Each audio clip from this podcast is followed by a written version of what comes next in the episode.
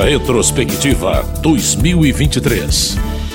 Neste último capítulo da retrospectiva 2023, vamos falar um pouco sobre a pauta econômica da Câmara. A Casa aprovou uma emenda constitucional e uma lei complementar que trouxeram perspectivas positivas para os agentes econômicos para este ano e para os próximos: a reforma tributária e a lei do novo regime fiscal. Outras leis foram aprovadas com o objetivo de fechar brechas para perdas de arrecadação. Eu, Silvia Munhato, acompanhei essas discussões. Começando pelo fim, sem dúvida, a proposta mais importante aprovada em 2023 foi a reforma tributária, votada pela última vez no plenário da Câmara no dia 15 de dezembro e promulgada no dia 20. Discutida há algumas décadas, a reforma esbarrava sempre na resistência dos estados, já que o principal imposto entre os cinco que serão extintos é o ICMS estadual, que arrecada quase 700 bilhões de reais por ano.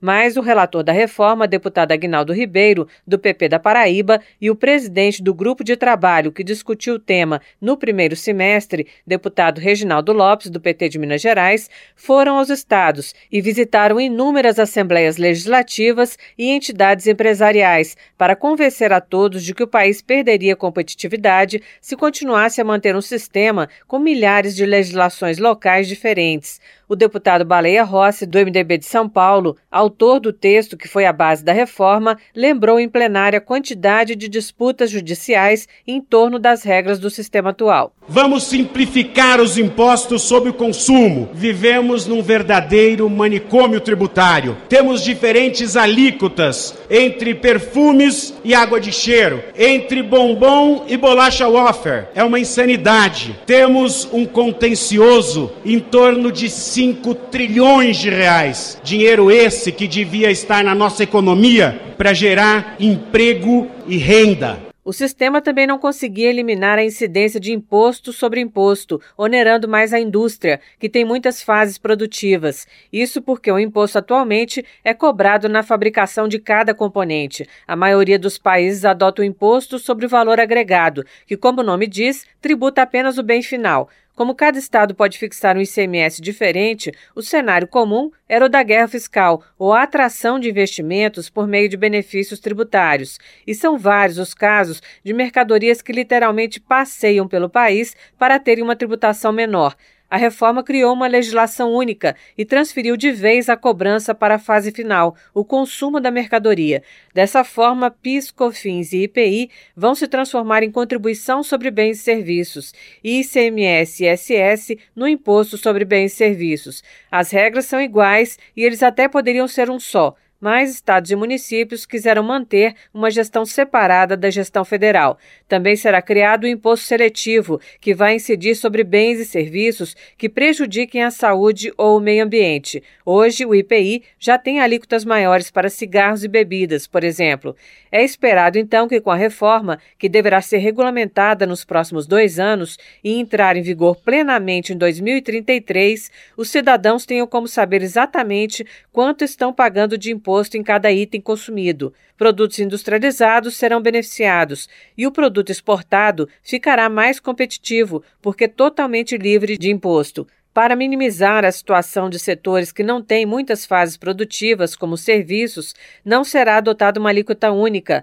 Algumas áreas, como educação e transporte público, terão alíquotas reduzidas e outras terão isenção, como os produtos da cesta básica. Neste caso, ainda será regulamentada esta cesta nacional. O presidente da Câmara, Arthur Lira, do PP de Alagoas, fez todo o esforço para promulgar o texto ainda em 2023. Nós procuramos fazer o melhor possível para entregar ao Brasil um texto que dê longevidade, que dê mais simplicidade, que desburocratize, que dê segurança jurídica, que atraia investimentos, que os investidores, as empresas, as indústrias, o agronegócio, quem os serviços, nós não temos a ousadia de dizer que fizemos o texto perfeito, mas um texto possível dentro de um parlamento que tem a diversidade de pensamentos que tem o nosso e a qualidade também diversificada de mentes que pensam, agem diferentes, mas que representam na sua essência a população.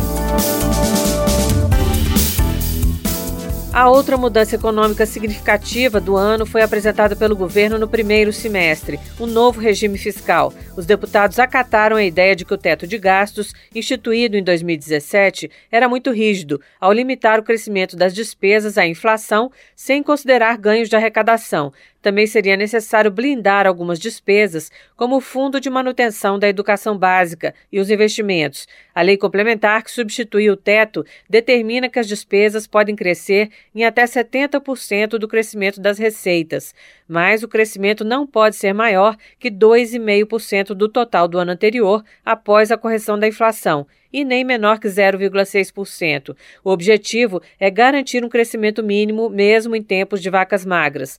É mantida a fixação de uma meta fiscal para o ano com o objetivo de controlar o crescimento da dívida pública. Então, o governo precisa avaliar as contas a cada dois meses e promover cortes, caso seja necessário, para alcançar a meta. Para 2024, por exemplo, ela foi fixada em zero, ou seja, o objetivo é igualar receitas e despesas de custeio e investimentos mas a meta será considerada cumprida se ficar acima ou abaixo de zero em 0,25% do produto interno bruto, o que daria algo em torno de 28 bilhões de reais. Caso a meta fique abaixo do nível mínimo, a principal punição é a redução das despesas. Em vez de alcançar 70% do crescimento das receitas, elas ficarão limitadas a 50% no ano seguinte ao descumprimento mas a oposição votou contra. Um exemplo é a deputada Adriana Ventura, do Novo de São Paulo. Esse projeto, querendo ou não, dá licença para gastar, não fala como vai encontrar as receitas. A gente acha que não é sustentável. O governo precisa, sim, mostrar que há um esforço de fazer corte de gastos, cortar despesas, enxugar a máquina e não há nenhuma, nenhuma e nenhuma indicação no projeto que isso será feito. Para alcançar o déficit zero em 2024, o governo enviou para o Congresso diversas medidas legislativas, que foram chamadas de correção de erros, medidas para combater perdas de arrecadação. O valor total delas era de 168,5 bilhões de reais. A principal é a que retomou o voto de desempate pró-governo no CARF, que é um conselho que julga os conflitos entre fisco e contribuinte na esfera administrativa. O governo argumentava que, caso perdesse no CARF, não poderia levar a questão para a justiça. Mas, para o final do ano, também foi aprovada a medida que impede as empresas de descontar o benefício fiscal recebido nos estados na hora de calcular os impostos federais. A mudança é retroativa a 2017, quando o Superior Tribunal de Justiça decidiu que o desconto era ilegal. Também foram criadas regras para tributar fundos de investimento exclusivos de pessoas de alta renda, fundos localizados no exterior e apostas esportivas. Na tentativa de resolver a questão do endividamento da população, a Câmara também aprovou o programa Desenrola, que, a partir de subsídios governamentais, incentivou as empresas e bancos a oferecerem descontos para que a população de renda mais baixa pudesse quitar suas dívidas. A Câmara incluiu o dispositivo no Desenrola que deu prazo para que bancos e demais instituições financeiras propusessem ao Conselho Monetário Nacional um mecanismo para baixar os juros do cartão de crédito, que hoje ultrapassam cresçam 400% ao ano. Como os bancos não fizeram isso, o Conselho usou o artigo da lei que define que os juros e os encargos do cartão não poderão ultrapassar o valor do principal da dívida. A mudança começa em janeiro. O relator da medida, deputado Alencar Santana Braga, do PT de São Paulo, justificou. Estamos tratando da limitação dos juros no cartão de crédito. Hoje, um juros abusivo, um juros muito alto, na média de 440% ao ano, e que precisa de fato de uma limitação, porque não dá para continuar dessa maneira. O Brasil é um dos países que mais cobra juros do cartão de crédito, fazendo com que as famílias, as pessoas voltem a se endividar e não consigam pagar, acabando virando uma bola de neve, uma dívida que só cresce. E após o Congresso ter aprovado a prorrogação da desoneração da folha de salários das empresas de 17 setores da economia, o executivo vetou tudo, mas o Congresso acabou derrubando o veto. O benefício começou em 2011 e já passou por várias prorrogações. A medida elimina a contribuição previdenciária patronal, que é de 20% sobre a folha de salários. Para compensar, institui uma contribuição sobre a receita bruta. O objetivo é facilitar a contratação de empregados. A lei também reduz as contribuições previdenciárias de todos os municípios. O governo alega que as medidas não protegem empregos, como se esperava, e aumentam o déficit da Previdência. A oposição e parte da base do governo votaram a favor da derrubada do veto. O deputado Cabo Gilberto Silva, do PL da Paraíba, defendeu esse posicionamento em plenário. 17 itens da economia serão prejudicados se não derrubarmos esse veto agora, que tem validade até o dia 31 do corrente mês.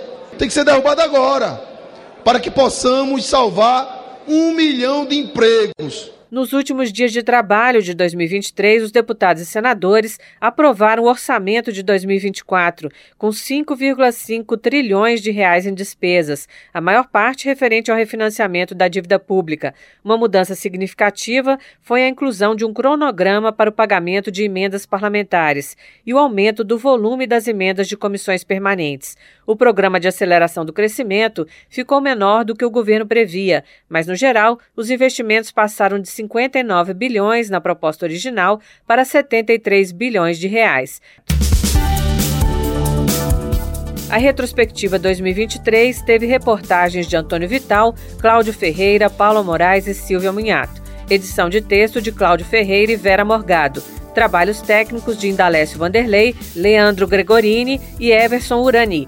Todo este conteúdo está disponível em radio.câmara.leg.br. Retrospectiva 2023.